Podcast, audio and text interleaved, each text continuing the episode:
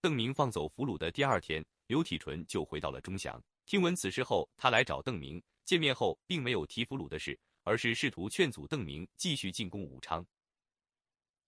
武昌是湖广乃至天下的中枢，虽然武昌城里现在空虚，但是听闻武昌有险情，江陵、夷陵的青虏肯定会奔驰救援。他们顺江而下，转眼就到。刘体纯不反对邓明带着兵力去长江边上耀武扬威一番，但却反对认真的进攻武昌。要想打下武昌，必须先打汉阳。等我们拿下汉阳，渡过长江，再炸塌武昌的城墙，那时上游的鲁师早已得到侦报，肯定已经赶来了。我军的水师恐怕不占优势，万一被堵在长江里，没能返回汉水，大军十分危险。就算水师能够撤退回汉水，我们留在南岸的官兵也会陷入险境。当然，夷陵、江陵一带的堡垒非常重要，但是再重要也无法和武昌相比。钟祥一战歼灭了大批武昌的精兵，虽然邓明把俘虏们放回去，但这些斗志全无的士兵在短时间内也不可能恢复战斗力。据刘体纯判断。在这种情况下，一旦看到明军出现在长江上，湖广总督很可能不顾一切的从上游抽调部队。如果明军猛攻汉阳，胡全才很可能让江陵等地的清军全势而下，与武昌清军东西夹击明军。对于清廷来说，即便夷陵等地丢失，只要武昌还在，就还有江防；若是武昌没有了，那整个湖广的长江体系就瓦解了。若是夷陵、江陵等地的鲁师和武昌、黄州等地的鞑子会师，再加上湖南的兵力，胡全才就能凑出六七万大军，两三万的披甲兵，水师的实力也很雄厚。我们虽然也有一万四千的甲兵，但大部分都是新兵，队伍没有训练好，胜算恐怕不大。刘体纯掰着手指头，一条一条的分析两军的优劣。兴山的李将军李来亨路途遥远，无法及时支援我们，我们的水路都不占优势，又盾兵武昌坚城之下，所以还是不要打这一仗为好。刘体纯说：“胜算不大，已经很客气了。用对方一半的兵力和劣势的水师去进攻武昌，这样的坚城，完全是自取灭亡。这还是最好的情况，有可能胡全才抽调部分军队回来，就能给明军很大威胁，还不至于让江防有失。”邓明耐心的听完了刘体纯的长篇大论，认为对方说的很有道理，只有一点他不明白：谁说我要打武昌？刘体纯脸上的表情似乎是在说：“你就别瞒我了。”听说邓明释放武昌降兵回家以后，刘体纯觉得自己立刻洞悉了邓明的用心，认为邓明肯定是为了攻打武昌做准备。战俘们回去以后，钟祥清军惨败的消息会迅速传扬开来，让本来就空虚的武昌更加人心惶惶。其次，看到这些战俘生还，武昌其余部队的斗志也会受到影响。当明军兵临城下，破城在即的时候，不会拼死抵抗。最后，邓明发给每个士兵一两银子。这种罕见的行为会在沿途流传，让更多的人知道明军大兵压境。听了刘体纯的解释，邓明笑道：“事到如今，我也不瞒刘将军，我只是想把他们放了，并没有进攻武昌的用意。”刘体纯依旧不信，若不是为了立刻攻打武昌，放了他们有什么益处？没有益处就不能释放俘虏吗？邓明反问道。刘体纯愣了一下，着急的说道。提督是不是认为这些降兵能够长久的记住这份恩情？刘体纯告诉邓明，现在这些武昌兵固然是一盘散沙，但假以时日又会被清廷重新组织起来。到了下次打仗的时候，有军官带领，身处军阵之中，他们就算对邓明有再大的好感，也不会有临阵倒戈的机会。钟祥惨败的消息只在最初一个月里有最大的震撼效果，再往后清军就会渐渐淡忘此事。释放俘虏只可以在短期内造成轰动的效应，但如果不趁着这机会进攻武昌，那实在是多此一举。原来如此，邓明认真的思考着刘体纯的话。刘将军说的有道理，但我确实没有立刻进攻武昌的打算。那提督为什么要释放俘虏呢？刘体纯不依不饶的问道。他认定邓明想进行军事冒险，所以赶来要打消他的这个念头。我没有任何军事上的目的。邓明刚才听完刘体纯最开始的话，才生出去武昌的念头，打算假装有攻取武昌的计划，引诱胡权，才放弃江防。但是听完刘体纯的一番分析，认识到自己原本设想中的不足，因此从善如流的放弃了。给那些降兵银子干什么？不是为了拉拢人心吗？刘体纯还是不信。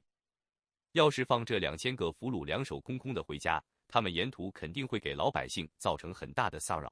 从这里到武昌没有多远，路上吃饭、坐船，每个人有几十文钱就够了。我多给一些，让他们心中有愧，也就不会去欺负老百姓，甚至抢夺行凶了。若是俘虏在回家的路上把怨气撒在沿途的百姓头上，邓明觉得这些百姓反倒是自己害的。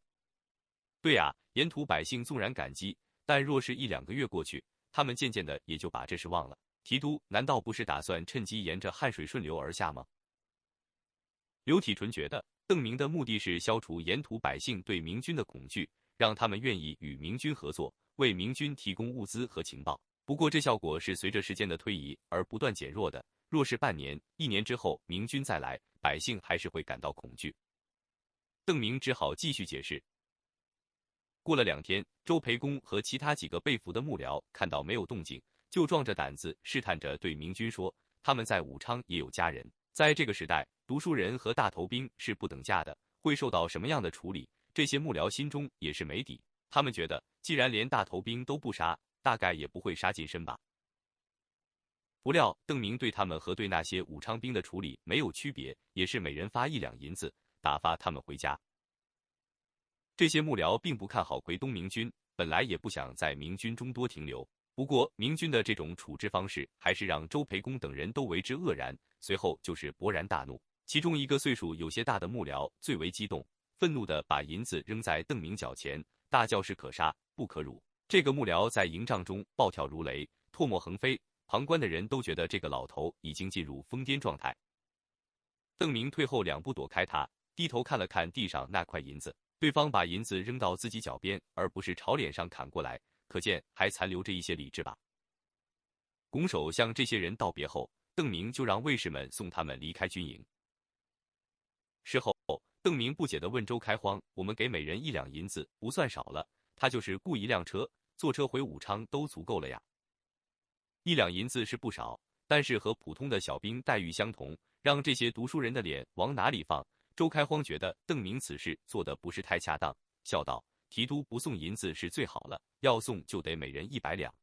一百两，可他们是俘虏啊！”邓明吃惊的跳起来。自从他分到大笔的银子以后，卫队的伙食得到了显著的改善。我们哪怕是每天买一只羊来吃，一个月也花不了一百两银子。听说教私塾的先生，到了年底，学生的家长也就送一两银子的礼吧。可是连每个小兵都给一两银子。一个读书认字的近身，身价难道还没有百倍吗？在正常情况下，给俘虏的幕僚一两银子应该不算少。但周开荒提醒邓明，他早先宣布给士兵的银子是遣散费，而不是卖命钱。既然对士兵都这么慷慨，那么给读书人的遣散费少于一百两就显得太刻薄了。一两银子就是不折不扣的羞辱。既然舍不得，那还不如不给。我是怕他们路上忍饥挨饿，有的人岁数大了，腿脚。眼睛都不好，有一两银子可以租车、租船。邓明低声为自己辩解道。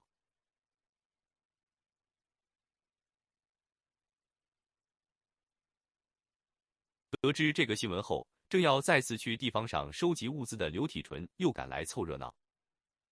刘体纯不解的问道：“提督的名声，一半要靠自己做，一半要靠近身们给传扬。若是让湖广的近身认为提督有意要羞辱他们，这对提督的名声可没有什么好处。”而且善待这些近身，可以向湖广的士人表现提督光复湖广的决心，这可是千金买马骨的好机会啊！刘体纯认为，那些幕僚中有一些人是真想走，但也有一些是装模作样。如果邓明表现出求贤若渴的样子，他们也许不介意扮演一下马骨。难道我做什么事情都一定有军事上的目的吗？邓明叹息道：“我就不能放他们回去看望家人，无论高低贵贱，都发给一两银子的路费吗？”湖广总督衙门，钟祥之战爆发的前一天，安陆府的知府觉察明军的哨探出现后，立即派人给胡全才送去一封信，报告明军先锋已经开到城下，钟祥城已经遵照总督大人的命令堵死了四座城门，近六千披甲兵未及城内，足以保证城池万无一失。这封信让胡全才很满意，当晚睡觉睡得很踏实。想不到这竟然是知府的最后一封信。收到报告的第二天，他正在衙门里等候黄州府等地的援兵时，一份六百里加急的军情就飞入总督府。钟祥失守，安陆府全军覆没。这个报告犹如晴天霹雳，把胡总督吓得不知所措。派到钟祥去的省军是武昌现有的精锐部队和机动部队，对这支军队的战斗力和汉阳总兵的指挥能力，胡全才都非常有信心，认为即使是十万明军来袭，也足以自保。但现在钟祥却转眼间宣告失守，近六千披甲兵不但没有能够守住钟祥，就是连稍微坚持几天都做不到。从两份报告的时间上看，钟祥好像也和宜城一样，仅仅两天就被明军攻破。在明军的攻势面前，六千披甲兵竟然显得毫无抵抗能力。这次贼人到底来了多少人？胡全才瘫在椅子上发呆，片刻后已经满头大汗。宜城只有数百披甲兵，两天陷落。钟祥有近六千披甲兵，还是两天陷落。两地的清军实力明明相差很大，在明军面前却显得没有什么分别。这只能说明明军的力量实在太雄厚了，攻破城市的速度只取决于他们的推进速度。先锋抵达，安营扎寨，主力就位，开始攻城，然后破城。至于城中到底驻扎了多少清军，则并无区别。难道真有二十几万流寇，其中还有数万甲兵？胡全才又想起了邓明的那份檄文，明军自称拥有五十七万大军，可是这么多人，他们是怎么从云阳出来的？之前胡全才认为明军不过两三万，后来又认为最多不过四万。若是对面果然有十几万甚至二十多万人的话，明军从襄阳南下的速度就快得实在太惊人了。这只能说明对方拥有大量的船只。郝瑶旗是从哪里变出来的这些船？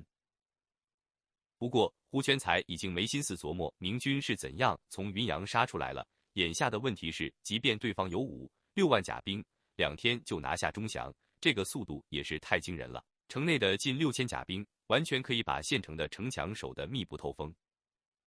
黄州等地的兵马还没有齐聚，武昌的精锐损失了大半，对方兵强马壮，还拥有大量船只。胡全才差点就当堂扔下令箭，下令夷陵。江陵等地的兵马火速回救武昌，只不过胡全才也知道，一旦放弃了夷陵、江陵，就等于放弃了洪承畴煞费苦心多年经营起来的长江防线。五年来对南明五千里的防御圈上就会出现一个大口子。经过一番剧烈的心理斗争后，胡全才勉强压下立刻召回江防部队的念头，打算再观察几天明军的动向再说。江防暂时还不能动，但湖南还有一些兵力可以召集。虽然很多都被抽调去了广西、贵州，但各地起码还留有一些看家的人手。胡全才一面向清廷上书请罪，写了加急信送往北京，请求顺治下令河南的陆营即刻南下协助作战，一面传令湖南各府，让各个知府迅速清点手中的精锐披甲兵，火速报给湖广总督衙门知晓。同时还让各府集结这些部队，做好驰援武昌的准备。忙碌了几天后。胡全才派去安陆府的探子回报说，明军暂时还没有继续南下，德安府、黄州府的部队也陆续抵达武昌，这让胡总督稍感安心。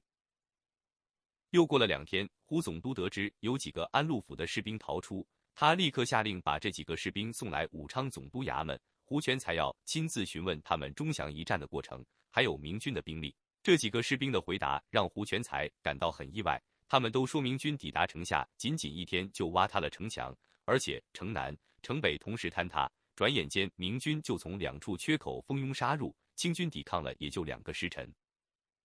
这个攻城过程让胡总督刚刚放下的心顿时又收紧了。明军人力强大的难以想象，一天就能在城墙上挖出两个缺口。根据这几个突围者的描述，汉阳总兵并非猝不及防，他事先对明军挖塌城墙已经有所察觉。还派了部队去预先设防，但在明军的强大攻势前，好像连拖延时间都做不到。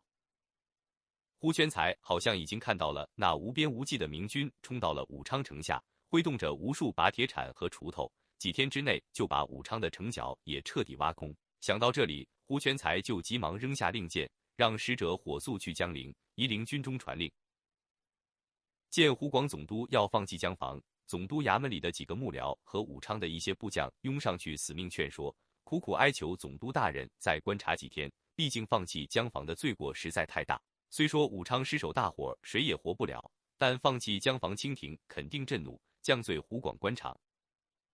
这些人阻止胡全才撤除江防的理由之一是，这几个突围者的话不可以全信，他们都是城中的小兵，并不是镇守城楼的军官。看不见城墙上攻防的全貌。理由之二就是明军虽然人数众多，但未必一定会南下来取武昌，毕竟这里有长江天险，明军也有可能北上攻入河南。若真的如此，那岂不是白白放弃了江防，招惹朝廷的不快？